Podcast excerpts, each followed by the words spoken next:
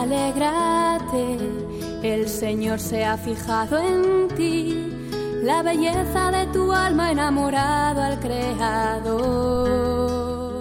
Dentro de la sección A Jesús por María comienza Ahí tienes a tu madre. Espíritu desciende hoy y la gracia se derrama. hasta Un programa dirigido por el padre Ángel Antonio Alonso.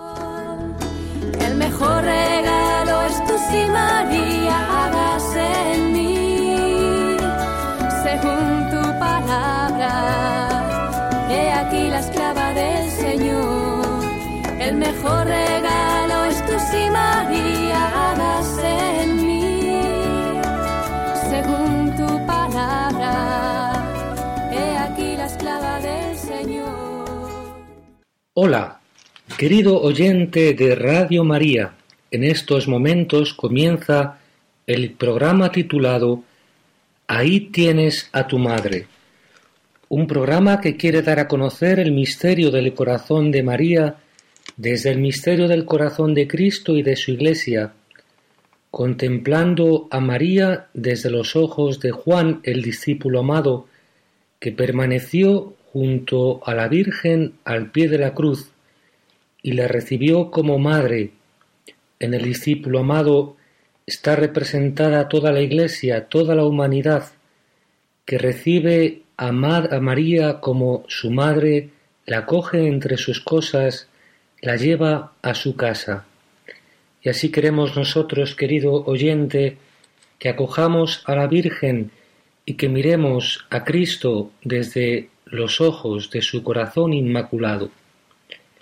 En el programa de hoy vamos a continuar contemplando el misterio de la anunciación del ángel a María.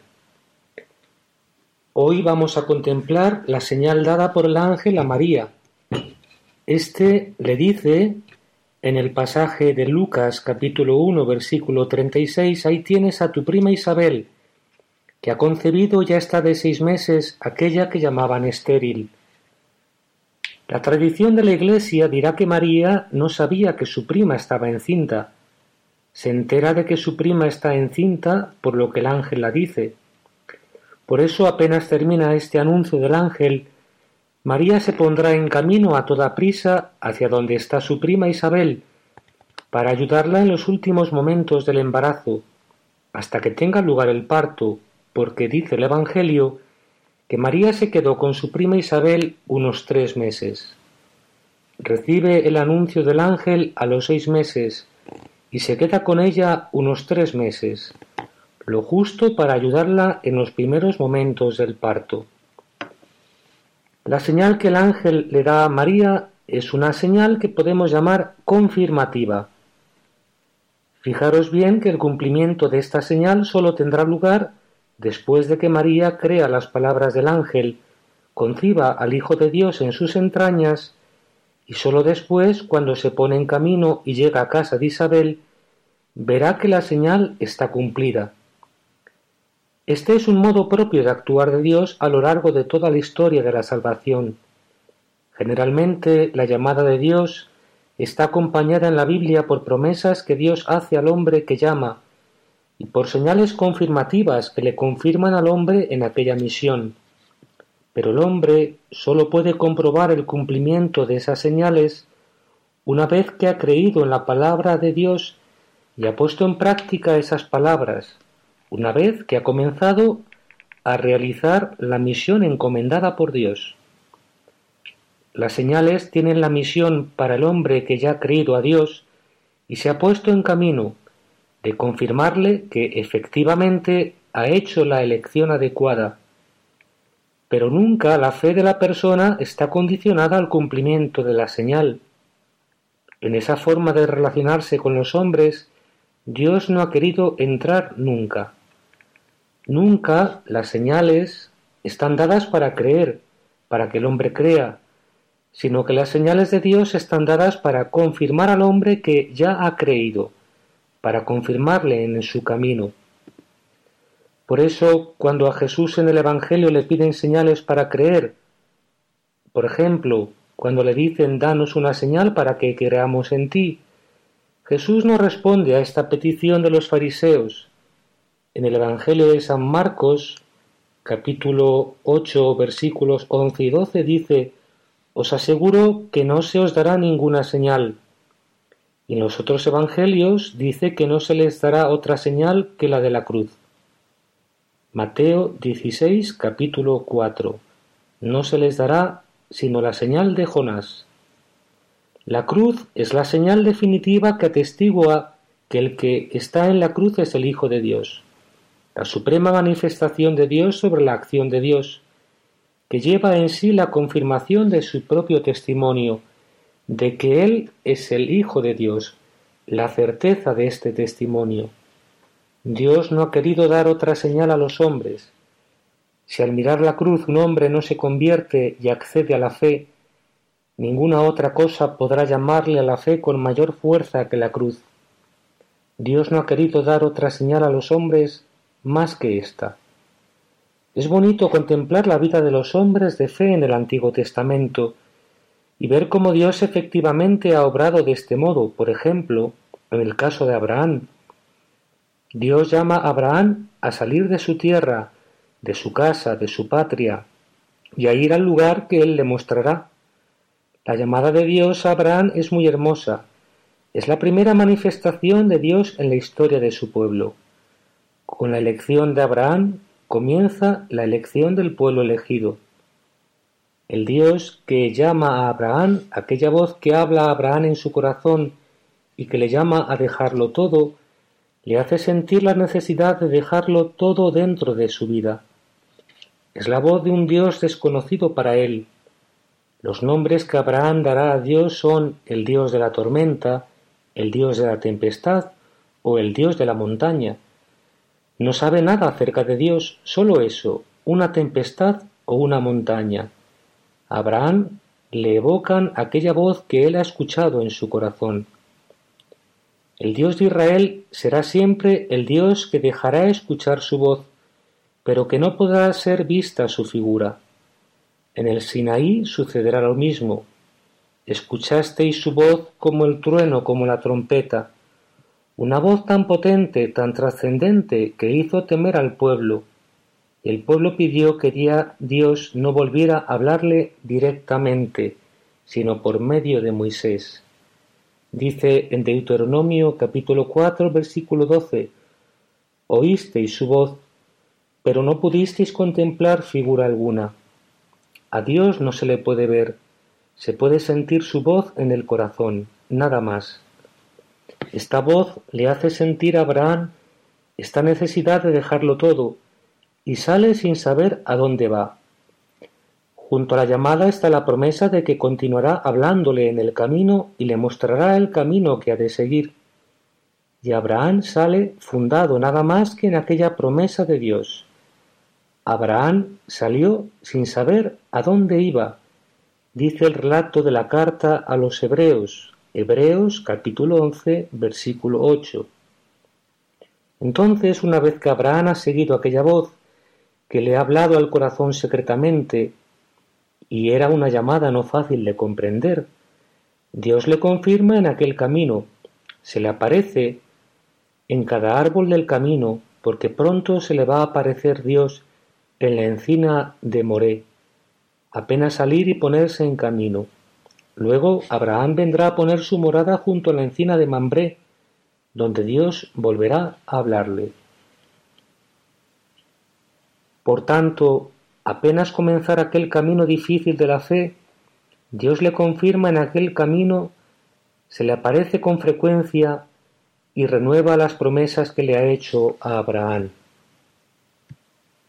Luego vendrá un largo silencio de Dios, veinticinco años de silencio de Dios, donde Abraham volverá a los lugares de encuentro, donde dice el libro del Génesis que Abraham edificó estelas, Abraham, después de aquellos veinticinco años de silencio de Dios, volverá a los lugares donde un día Dios le había hablado, con la secreta esperanza de que volviera a hablarle al corazón.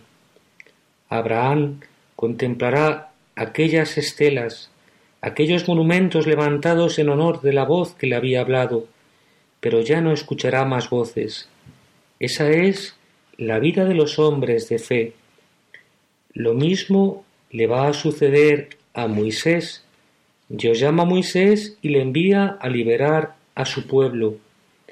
Moisés dice que no le van a creer que Dios le ha hablado, que le diga su nombre, para que él pueda decir al pueblo el nombre de Dios que le ha hablado. Entonces es cuando Dios le revela su nombre. Moisés insiste en que el faraón no le va a creer. Entonces Dios le concede realizar señales con aquel bastón. Finalmente Moisés le pide una señal a Dios. Dame una señal de que eres tú quien me envía. Y Dios le va a decir a Moisés, Cuando hayas liberado a mi pueblo y le hayas sacado de la esclavitud de Egipto, volverás y me darás culto en este monte. Cuarenta años tardará en cumplirse aquella señal. Cuarenta años de una larga peripecia en la fe de parte de Moisés, porque Moisés irá al faraón y éste le despreciará y lejos de liberar al pueblo aumentará sus trabajos. Y finalmente, después de cuarenta años, la llegada al monte de Dios donde Dios cumplirá la señal que le había dado a Moisés. Y la cumplirá de una manera impresionante, con el Sinaí que arde en llamas y en humo, la tierra que tiembla, aquella voz de Dios que es como el trueno, como el sonar de trompetas, y Dios que manda a Moisés entrar solo en la tiniebla. Es también la experiencia de Jeremías. Me, me, sedujiste, Señor, y me dejé seducir. Muchas veces propuse no volver a hablar de ti, pero tu palabra dentro de mí era más fuerte que yo. Era como un fuego abrasador que yo luchaba por ahogarlo, pero no podía, dice Jeremías. María ha participado de esta misma pedagogía de Dios con los hombres de fe. El ángel le da una señal y es como una señal confirmativa. María tendrá que creer lo que el ángel le dice y concebirá. Solo después verá cumplida la señal. Después el ángel le da un argumento y le dice que para Dios nada hay imposible. Esas palabras traen el eco de algunas palabras del Antiguo Testamento. También Dios le había prometido a Abraham que tendría una descendencia. Pasan veinticinco años. Finalmente aparece en figuras de tres hombres y le asegura que para el año que viene, cuando vuelva a visitarte según el tiempo de costumbre, Sara habrá tenido un hijo podemos encontrar en Génesis capítulo 18 versículo 10 y siguientes. También Dios a su pueblo en medio del exilio de la desesperanza le pregunta Dios a su pueblo ¿Acaso mi mano es demasiado corta para salvar? ¿Crees que no puedo hacerlo? Dice Isaías capítulo 50 versículo 2.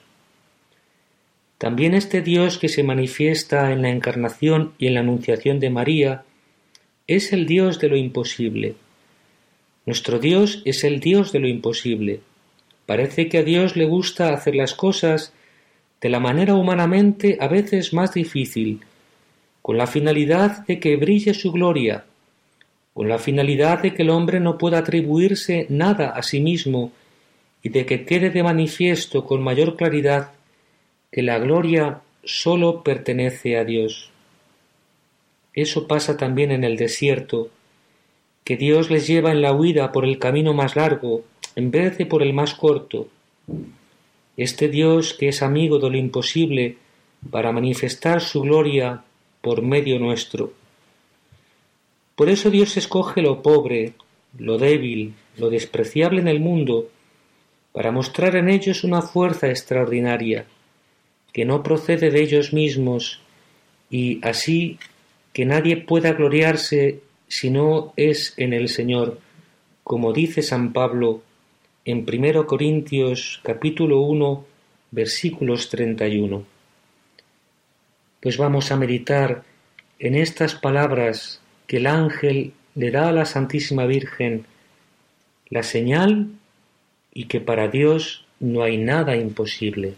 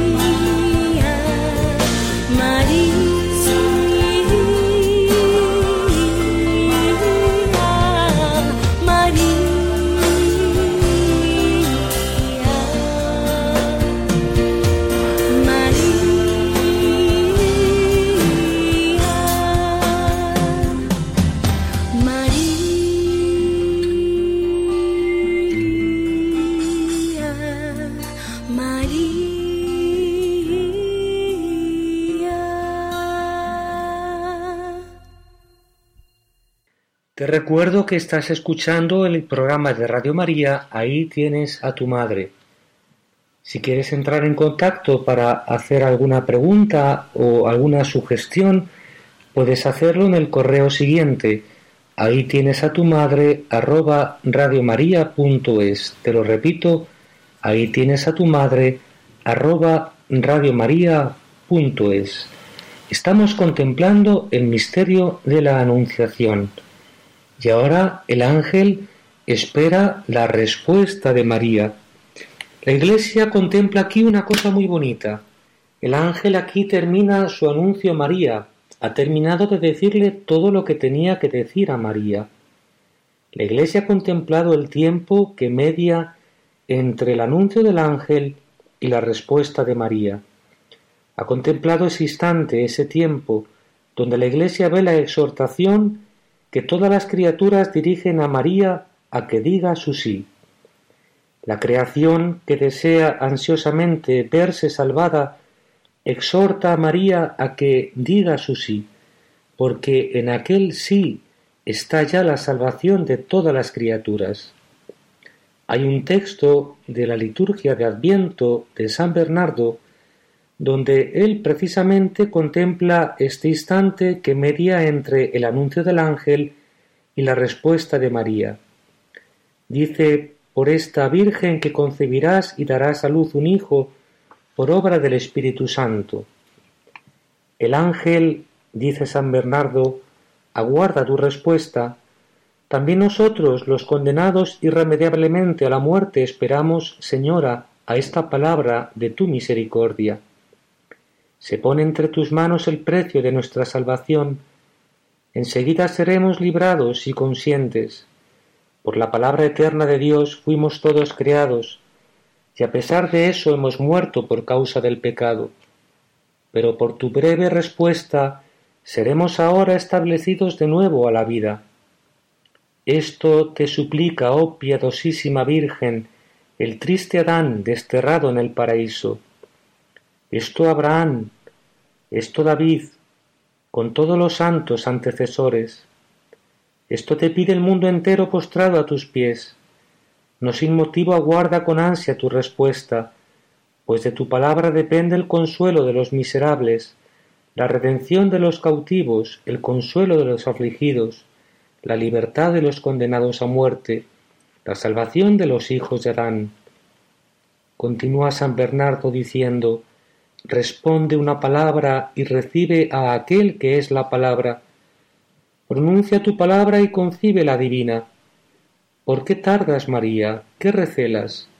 Cree, di que sí y concibe que tu humildad se revista de audacia y tu modestia de confianza. De ningún modo conviene que tu sencillez virginal se olvide aquí de la prudencia. En este asunto no temas, Virgen prudente, la presunción, porque aunque es buena la modestia en el silencio, más necesaria es ahora la piedad en las palabras. San Bernardo describe esa expectación, esa exhortación de las criaturas que esperan anhelantes aquel sí para sentirse salvadas. Y luego la dilación en la respuesta se debe a la modestia de María, a su humildad. Dice así San Bernardo, que tu humildad se revista de audacia y tu modestia de confianza, porque aunque es buena la modestia en el silencio, más conveniente ahora es la piedad en las palabras. Abre, Virgen dichosa, el corazón a la fe, los labios al consentimiento, tus entrañas al Creador. Mira que el deseado de todas las gentes está llamando a tu puerta. Si te demoras en abrirle, pasará adelante y después volverás con dolor a buscar al amado de tu alma. Levántate, corre, abre, levántate por la fe, corre por la devoción, abre por el consentimiento. Aquí está la Virgen, la esclava del Señor. Hágase en mí según tu palabra. Esta es la respuesta tan importante, tan sencilla del corazón inmaculado de María. Eso es lo que la Iglesia ha contemplado la dilación en la respuesta y la exhortación de todas las criaturas. La dilación en la respuesta debida a la modestia y la humildad de María, y la exhortación de las criaturas a que diga su sí. La respuesta de María, he aquí la esclava del Señor, hágase en mí según tu palabra. María se define a sí misma como la esclava del Señor ya hemos dicho que estas palabras expresan cómo lo que define toda su vida, lo que da sentido a toda su vida y la sostiene a lo largo de su vida, es la obediencia a la voluntad de Dios. En eso se parece a Jesús. Mi alimento es hacer la voluntad del Padre, dice Jesús en Juan 4, versículo 34. Yo hago siempre lo que le agrada, por eso el Padre me ama, por eso el Padre no me ha dejado solo. Dice Jesús en Juan capítulo 8 versículo 29. En este sentido se parece ella a Jesús, la sierva y el siervo de Dios, cuya vida está definida por la obediencia a la voluntad de Dios. Es posible contemplar todos los rasgos del siervo de Dios en María, su pobreza, su humildad, su mansedumbre, su misericordia, su silencio, su sufrimiento, el desprecio del mundo, incluso el rechazo que han tenido en este mundo. El texto muestra cómo la obediencia de María consiste en la entrega de todo su ser, de su cuerpo y de su alma, a la palabra dada por el ángel, para que en ella se cumpla la palabra de Dios dada por el ángel. María le entrega a Dios todo su ser, su cuerpo y su alma, para que en ellos pueda encarnarse el Hijo de Dios. Para nosotros, eso es una llamada a prestarle todo nuestro ser a Dios, nuestro cuerpo y nuestra alma, para que Él pueda volver a encarnar a su Hijo en nosotros, por medio nuestro, y que su Hijo pueda volver a pasar haciendo el bien y curando a los oprimidos por el mal, pueda reproducir toda su vida por medio nuestro. Le prestamos, como la Virgen, al Verbo de Dios nuestra humanidad, para que haga de ella instrumento de salvación, como un día la humanidad de Cristo, de Jesús de Nazaret, sirvió al Verbo eterno del Padre como instrumento para llevar a cabo la salvación. Le prestamos nuestro cuerpo para trabajar y para sufrir. Le prestamos nuestra alma para que Él pueda reproducir en nosotros sus sentimientos, su compasión hacia las gentes, su amor, el amor que le llevó hasta la entrega de su vida en la cruz. Le prestamos nuestra alma para que Él pueda volver a amar por medio nuestro como un día lo hizo a las criaturas, a los hombres. Es el misterio de la encarnación que se prolonga luego en la vida de la Iglesia. Sor Isabel de la Trinidad dice ser para el Verbo como una humanidad de añadidura donde Él pueda reproducir todo su misterio, prestarle así nuestra humanidad a Dios.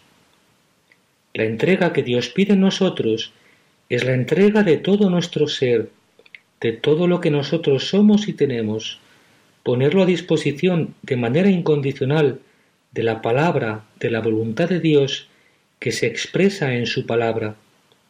También es bonito contemplar cómo la palabra a la que María se entrega es la palabra creadora, aquella misma palabra que un día hizo el mundo, aquella palabra capaz de realizar aquello que dice y que promete, que tiene en sí la promesa de su propio cumplimiento. Es la palabra creadora que era capaz de decir hágase y se hacía. Por eso decimos que lleva en sí la promesa de su propio cumplimiento, que es capaz de cumplir aquello que dice y que promete, y es a esa palabra a la que María se entrega para que realice en ella lo que ha dicho, hágase en mí según tu palabra. Y ahora, querido oyente de Radio María, vamos a pasar a nuestra sección Desde sus ojos, mírale. Desde sus ojos, mírale.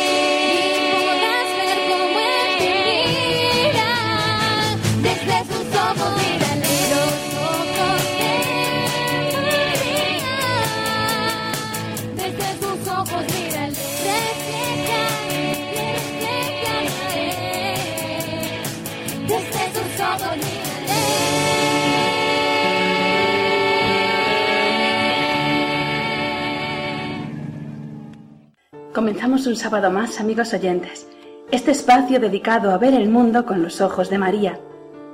Y hoy queremos acercarnos a María, la Madre amorosa que guardaba todo en su corazón, que guardaba todos los tesoros que Dios le confiaba. María es madre y maestra en la oración para el cristiano. Ella amaba a Dios y oraba constantemente en su interior, y por ello alcanzó la gracia de ser madre y esposa del mismo Dios.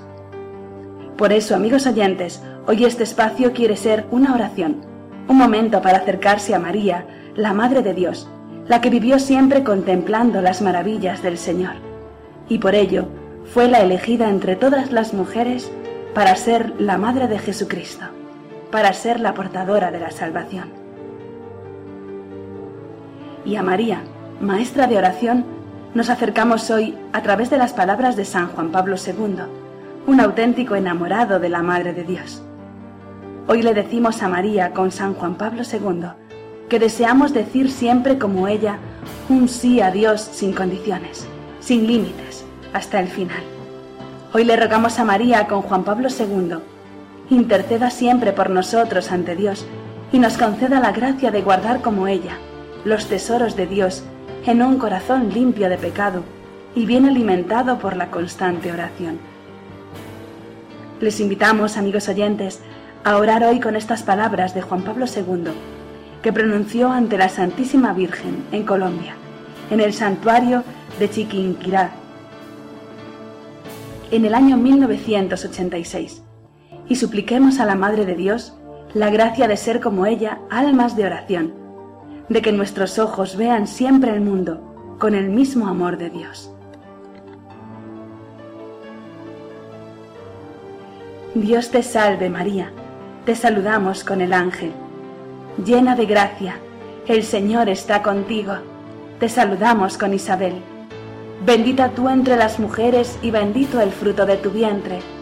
Feliz porque has creído a las promesas divinas. Te saludamos con las palabras del Evangelio. Feliz porque has escuchado la palabra de Dios y la has cumplido. Tú eres la llena de gracia. Te alabamos, hija predilecta del Padre. Te bendecimos, Madre del Verbo Divino. Te veneramos, Sagrario del Espíritu Santo. Te invocamos, Madre y modelo de toda la Iglesia. Te contemplamos, imagen realizada de las esperanzas de toda la humanidad. El Señor está contigo. Tú eres la Virgen de la Anunciación el sí de la humanidad al misterio de la salvación. Tú eres la hija de Sión y el arca de la nueva alianza en el misterio de la visitación. Tú eres la madre de Jesús, la que lo mostraste a los pastores y a los sabios de Oriente. Tú eres la madre que ofrece a su hijo en el templo, lo acompaña hasta Egipto y lo conduce a Nazaret. Tú eres la Virgen de los caminos de Jesús, de la vida oculta y del milagro de Caná. Tú eres la Madre dolorosa del Calvario y la Virgen gozosa de la resurrección. Tú eres la Madre de los discípulos de Jesús, en espera y en el gozo de Pentecostés. Bendita tú eres, porque creíste en la palabra del Señor, porque esperaste en sus promesas, porque fuiste perfecta en el amor por tu caridad premurosa con Isabel, por tu bondad materna en Belén, por tu fortaleza en la persecución, por tu perseverancia en la búsqueda de Jesús en el templo, por tu vida sencilla en Nazaret, por tu intercesión en Caná, por tu presencia maternal junto a la cruz, por tu fidelidad en la espera de la resurrección por tu oración asidua en Pentecostés, por la gloria de tu asunción a los cielos, por tu maternal protección sobre la Iglesia, por tu constante intercesión por toda la humanidad. Santa María, Madre de Dios, queremos consagrarnos a ti, porque eres Madre de Dios y Madre nuestra, porque tu Hijo Jesús nos confió a ti porque has querido ser Madre de la Iglesia. Santa María, Madre de Dios, nos consagramos a ti. Los obispos, que a imitación del buen pastor velan por el pueblo de Dios. Los sacerdotes, que han sido ungidos por el Espíritu. Los religiosos y religiosas, que ofrendan su vida por el reino de Cristo. Los seminaristas, que han acogido la llamada del Señor. Los esposos cristianos en la unidad e indisolubilidad de su amor con sus familias. Los seglares comprometidos en el apostolado. Los jóvenes que anhelan una sociedad nueva. Los niños que merecen un mundo más pacífico y humano.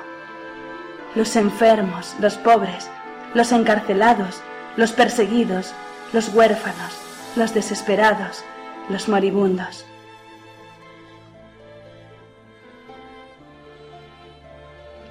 Ruega por nosotros, pecadores. Madre de la Iglesia, bajo tu patrocinio nos acogemos, y a tu inspiración nos encomendamos. Te pedimos por la Iglesia, para que sea fiel en la pureza de la fe, en la firmeza de la esperanza, en el fuego de la caridad, en la disponibilidad apostólica y misionera, en el compromiso por promover la justicia y la paz entre los hijos de esta tierra bendita. Te suplicamos que toda la Iglesia se mantenga siempre en perfecta comunión de fe y de amor, unida a la sede de Pedro, con estrechos vínculos de obediencia y de caridad. Te encomendamos la fecundidad de la nueva evangelización, la fidelidad en el amor de preferencia por los pobres y la formación cristiana de los jóvenes, el aumento de las vocaciones sacerdotales y religiosas, la generosidad de los que se consagran a la misión, la unidad y la santidad de todas las familias.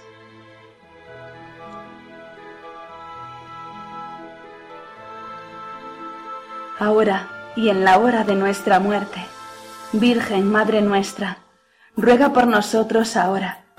Concédenos el don inestimable de la paz, la superación de todos los odios y rencores, la reconciliación de todos los hermanos. Te lo pedimos a ti, a quien invocamos como Reina de la Paz. Que cese la violencia y la guerrilla, que progrese y se consolide el diálogo y se inaugure una convivencia pacífica. Que se abran nuevos caminos de justicia y de prosperidad. Ahora y en la hora de nuestra muerte.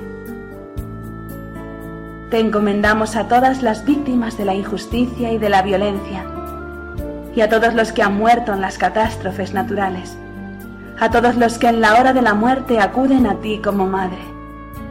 Sé para todos nosotros puerta del cielo, vida, dulzura y esperanza, para que juntos podamos contigo glorificar al Padre, y al Hijo, y al Espíritu Santo.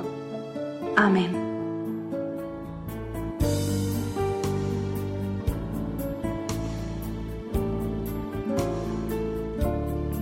desde los ojos de María, amigos oyentes, y con las palabras de Juan Pablo II, de San Juan Pablo II, hemos orado hoy a María en este espacio para pedirle que seamos como ella, cristianos de oración, almas orantes, amantes de Dios, que meditemos en nuestro corazón constantemente los milagros y los misterios que cada día suceden en nuestro mundo, en nuestras vidas y en nuestro corazón. Santa María, Madre y Maestra de oración, ruega por nosotros.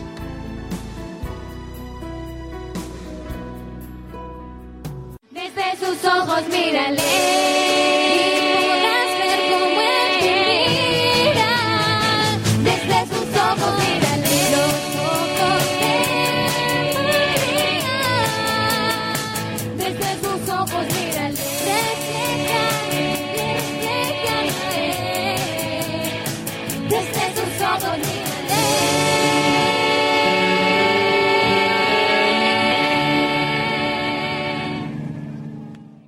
Te recuerdo que estás escuchando el programa de Radio María Ahí tienes a tu madre, un programa que quiere dar a conocer el misterio del corazón de María desde el corazón de Cristo y de su Iglesia. No tengamos nunca miedo a amar a María demasiado, porque amando a María amamos totalmente a Cristo. En esta última parte del programa vamos a ver el significado de este sí que ha tenido en el plan de salvación de Dios, en lo que teológicamente se llama la economía de salvación de Dios.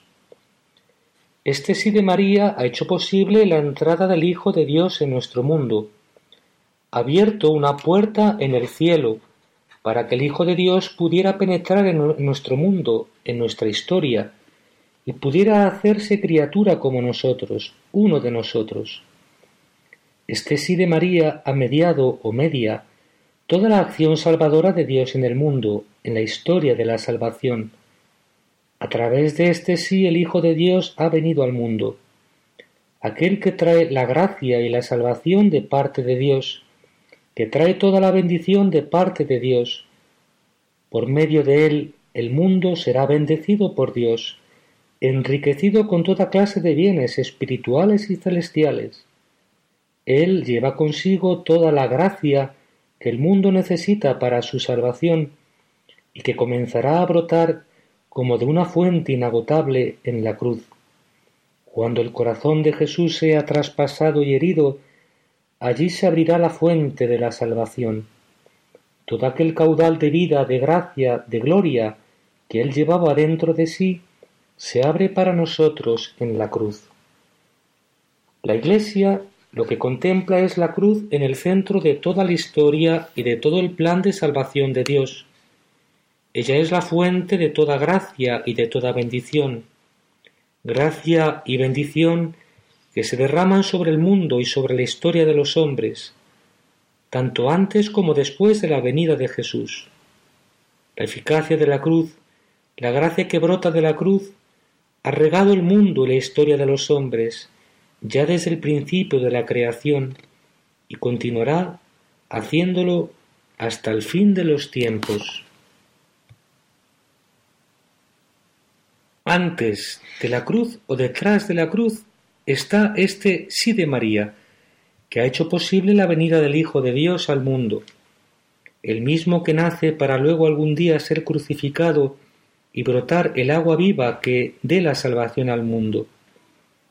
Este sí de María ha mediado toda gracia, toda acción salvadora que Dios realiza en el mundo.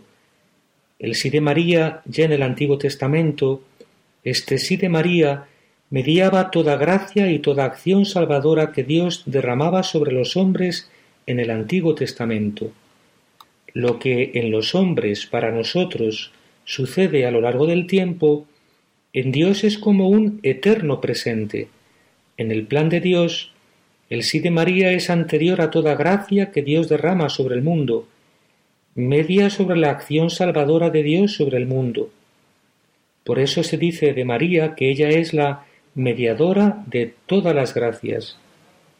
Esta mediación universal en la gracia de María tiene lugar de dos maneras o por dos razones. La primera, una es la plenitud de gracia que Dios ha hecho habitar en el corazón y en el alma de María y de cuya plenitud luego se derrama sobre el mundo. De la sobreabundancia de gracia de María, todos nos hemos beneficiado. El mundo ha sido como bendecido por medio de ella, por medio de esta sobreabundancia de gracia que ella recibió. Y una segunda razón de esta mediación universal de la gracia de María es este sí que ha hecho posible la venida del Hijo de Dios al mundo, de aquel que en la cruz llegaría a ser fuente de gracia y bendición para el mundo. Este sí de María ha mediado también toda gracia y toda acción salvadora de Dios en el mundo, la mediación universal de María en la gracia, en virtud de este sí que ha dado paso al Salvador del mundo. Este sí de María marca el comienzo de una nueva historia de amor y de salvación entre Dios y los hombres. Una historia de amor y salvación que comienza con este desposamiento del Verbo con la carne. Ahí se inicia una nueva historia de amor entre Dios y los hombres, una nueva comunión en el sentido de que Dios se ha hecho criatura como nosotros, es decir, la encarnación es como un desposamiento del Verbo con la carne, un nuevo nacimiento del Hijo de Dios en nuestra carne. Esto inaugura una comunión nueva entre Dios y su criatura, donde hay una sola, una sola carne que es compartida entre ambos. Cuando Dios se encarna, asume en sí toda la naturaleza creada y con esa asunción asume también todo el dolor, todo el sufrimiento de las criaturas. Hay una sola, una sola carne que es compartida entre la Trinidad por medio de su Verbo y el resto de las criaturas, de tal manera que ya nada hay ajeno a Dios de sus criaturas, Y también Dios quiere dar parte a sus criaturas. Se inicia con este sí de María una forma de comunión nueva, donde Dios comparte la carne con sus criaturas, de modo que ya nada hay ajeno para ninguna de las dos partes. Dios hace suyo todo el dolor, todo el sufrimiento de su criatura, las angustias, las necesidades, las incomprensiones, la cruz. Quiere dar parte a sus criaturas en todo lo que es suyo, su vida, su gloria eterna, su salvación. Cuando Dios se une con su criatura lo hace por medio de su verbo. Entonces el verbo asume la naturaleza creada, se hace parte de esta naturaleza, porque se hace criatura como nosotros. Todo lo que era de las criaturas comienza a ser también del verbo. Por eso dice, tu hambre es mi hambre, tu sed es mi sed, tu soledad, tu tristeza son mías, porque por medio de su verbo en la carne de su Hijo, Dios ha sentido todo el dolor de sus criaturas, y también por medio de su verbo, de su Hijo, todo lo que era de Dios, los dones de la naturaleza divina, son comunicados a la naturaleza creada. Es así como Dios levanta la naturaleza creada, es así como Dios, al hacer partícipes de los dones de la divinidad por medio de su Hijo a sus criaturas, las eleva a la condición divina. Veis cómo todo es compartido. Lo que era de las criaturas, ahora es de Dios. Lo que era de Dios, ahora es de las criaturas. Una nueva historia de amor y de salvación se inaugura con este desposamiento, también una forma de comunión nueva, donde todo es compartido entre Dios y la criatura. Esto es lo propio de la unión esponsal, llegar a ser dos en una sola carne. Así se expresa la unión esponsal, Dios y la criatura que comparten una sola, una sola carne. Este sí de María, dado en la oración, nos deja ver cómo ha sido precisamente la obediencia de María que ha tenido lugar en la oración y la humildad de su alma lo que ha atraído la venida del Hijo de Dios a este mundo. La humildad de María, que es lo que hace que Dios ponga sus ojos en ella, y el sí dado en la oración, la obediencia a la voluntad de Dios, que de manera última sólo puede tener lugar en el fondo del alma de un hombre. Por eso decimos que en la oración, en el diálogo con Dios, es donde un hombre aprende a conocer la voluntad de Dios y a rendir su voluntad a la de Dios, a hacer suya la voluntad de Dios, a abrazarla en su propio corazón, pues esta humildad es la que atrajo la mirada de Dios sobre ella, sobre María, y el sí dado a Dios en la oración, lo que ha atraído la venida del Hijo de Dios a este mundo, y lo que ha traído la salvación a este mundo. Para nosotros es una lección, porque también en nuestra vida es la humildad de nuestra alma y la obediencia a la voluntad de Dios que se fragua en la oración lo que trae la salvación del mundo. Finalmente, dice el Evangelio que el ángel, dejándola, se marchó. Lucas capítulo 1 versículos 38. Vamos a contemplar por un instante esta partida del ángel de la presencia de María. Aquel que se había acercado con temor y asombro a María ante la magnitud del anuncio que tenía que realizar ahora por parte de la presencia de María con gozo, llevando consigo aquel sí de María, el sí de la criatura, portándolo para llevarlo al corazón de Dios. El gozo del ángel en su partida de este mundo para llevar la presencia del corazón de Dios, el sí de María. El ángel parte con gozo de la presencia de María para llevar ese sí al corazón de Dios. también habría que contemplar el temor, el asombro, el gozo, la esperanza que este anuncio del ángel dejaría en el alma de María después de su partida, es decir, cuando toda esta experiencia de fe ha terminado en su alma, el gozo, la esperanza, también el asombro, el temor y el asombro de María ante el anuncio de lo que el ángel le acababa de decir. Decía al principio cómo nadie fue testigo de este anuncio. Ahora María, cuando ha revelado a la Iglesia por medio de San Lucas su secreto, el secreto de aquel anuncio, lo hace con la intención de darnos parte en aquel diálogo. María quiere que nosotros escuchemos en nuestra alma aquellas mismas palabras del ángel, como ella un día las escuchó quiere darnos parte de alguna manera en su vocación, que es concebir al Hijo de Dios y darlo a luz al mundo. Ojalá, querido oyente de Radio María, también nosotros, como ella, respondamos al ángel, a la presencia de Dios, He aquí la esclava del Señor, hágase en mí según tu palabra.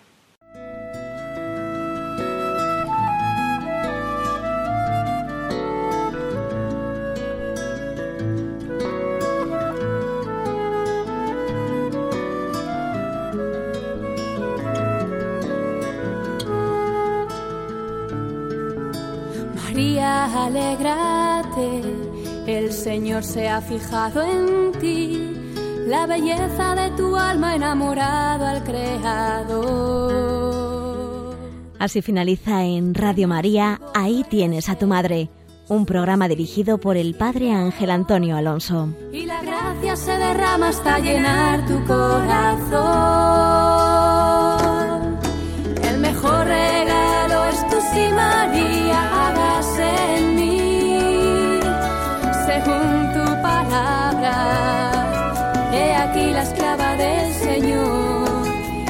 mejor regalo es tu sí, María, en mí, según tu palabra.